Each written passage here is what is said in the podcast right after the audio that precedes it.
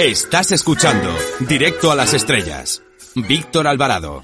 La coordinadora de este libro, Isabel Caro, nos ha convencido con este ejemplar de que el maridaje entre cine y psicología es posible. Por eso ha venido a nuestro programa para hablarnos de cine, metáforas y psicoterapia, editado por Pirámide.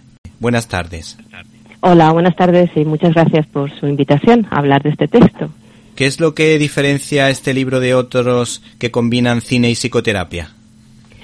Pues en lugar de utilizar la psicología o la psicoterapia para explicar las películas, lo que diferencia este texto y lo caracteriza es que usamos el cine, el contenido de las películas como metáforas que nos permiten desarrollar elementos clave y básicos de la psicoterapia desde el paciente, el terapeuta, el proceso terapéutico, etcétera, sustentando, por tanto, la explicación de la psicoterapia o de sus elementos básicos en, el, en las metáforas de las que nos ofrecen determinadas películas. Esa es la idea básica que tiene este texto.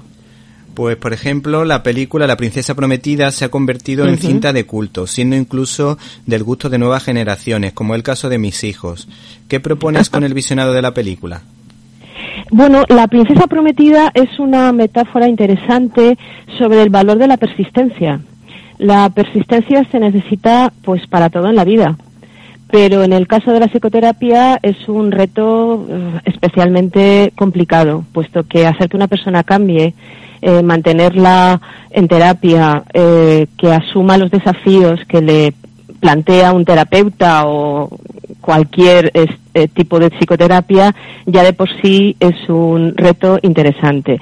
Entonces, lo que plantea esta, esta película es una metáfora importante y es que eh, la psicoterapia a veces se puede considerar como aunque hay muchas metáforas en el texto sobre lo que puede ser la psicoterapia, en esta en concreto podemos emplearla como metáfora de que la psicoterapia puede ser una especie de duelo a espadas. Es decir, el terapeuta se acerca, el paciente retrocede, el terapeuta se acerca y retrocede.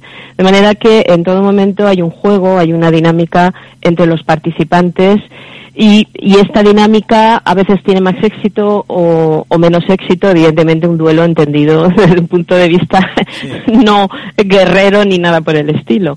Y además hay otra metáfora importante en esta película que tiene que ver con la metáfora del, duelo a espadas y es que el proceso de psicoterapia, como eh, se necesita la insistencia, la persistencia, etcétera, eh, no es un proceso lineal, sino que es un proceso que va a avances y a retrocesos y esos retrocesos hay que saberlos enmarcar de manera que entonces volvemos otra vez a la idea de que la psicoterapia es un reto y que el paciente tiene que asumir ese reto de, a pesar de las dificultades, de que vuelva atrás en muchos momentos en su búsqueda del cambio, en su intento por conseguir el cambio, eh, no puede desanimarse y no debe desanimarse en modo alguno. Entonces, es simplemente es insistir, insistir, trabajar y trabajar hasta que se produzca, como se plantea en este capítulo, lo que se puede llamar el milagro del cambio, ¿no? Que aunque te caigas, te levantas y necesitas de la ayuda del terapeuta pues para seguir adelante y para seguir trabajando. Eso sería más o menos lo básico yo creo que hay que resaltar de este capítulo. Estamos ante una producción de aventura y de amor verdadero que transmite valores como el sacrificio por el otro, el esfuerzo y el no rendirse nunca cuando el propósito es bueno. Tú, por ejemplo, una de las frases que utilizas es la persistencia sin ayuda no funciona. Pero, ¿cómo podemos saber cuándo necesitamos ayuda, cuándo necesitamos una terapia? Pues fundamentalmente necesitamos una terapia y la gente suele tardar mucho en acudir a terapia, eso es un problema, pero necesitamos una terapia cuando hemos visto que por nosotros solos no podemos, que llevamos tiempo con el problema y que esos esfuerzos que todo el mundo hace de motu propio para salir hacia adelante no tienen éxito. Y entonces buscamos ayuda fundamentalmente en primer lugar en los que nos rodean, pero los que nos rodean pues tienen sus sus limitaciones si no son profesionales de la psicología ni de la psicoterapia. Entonces, eh, yo creo que fundamentalmente es cuando uno se da cuenta que no puede por sí mismo, que ha perdido cualquier punto de apoyo alrededor de él y que necesita salir adelante, pero no sabe cómo. Entonces tiene que acudir a un profesional eh, sin ninguna duda. Hay un capítulo que hace referencia a la ética del terapeuta, en la que se habla sobre las acciones desacertadas de un terapeuta, como por ejemplo enamorarse de un paciente.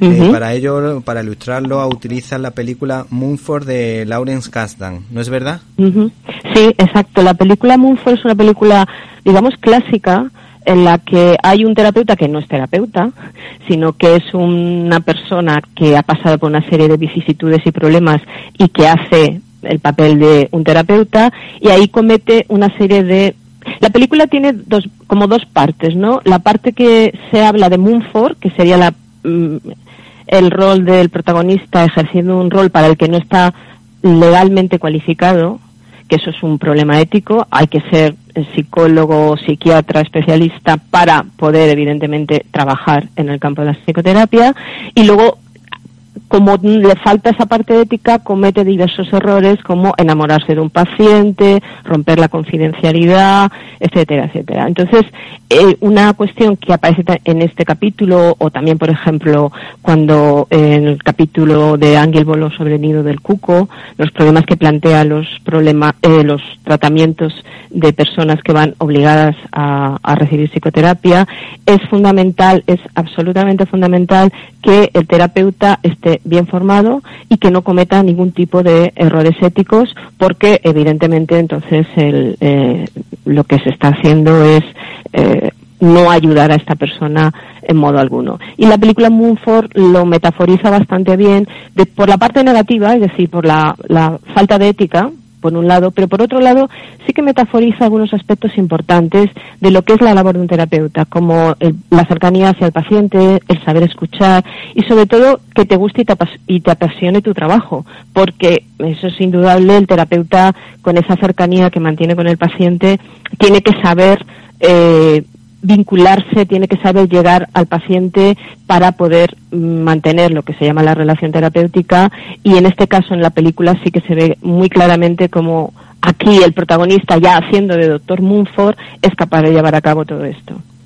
Me ha gustado la aportación que hace en las conclusiones de este capítulo en las que dices que el terapeuta no debe cuestionar eh, ni valores ni creencias de, su paciente. Yo recuerdo un caso de un terapeuta que le decía al paciente que no era bueno o que las, sus creencias no eran buenas para la terapia, con lo que se rompió la confianza entre el psicólogo y el paciente y yo creo que a partir de ahí no funcionó tan bien la terapia.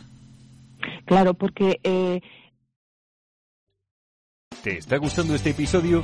Hazte fan desde el botón Apoyar del podcast de Nivos. Elige tu aportación y podrás escuchar este y el resto de sus episodios extra. Además, ayudarás a su productor a seguir creando contenido con la misma pasión y dedicación.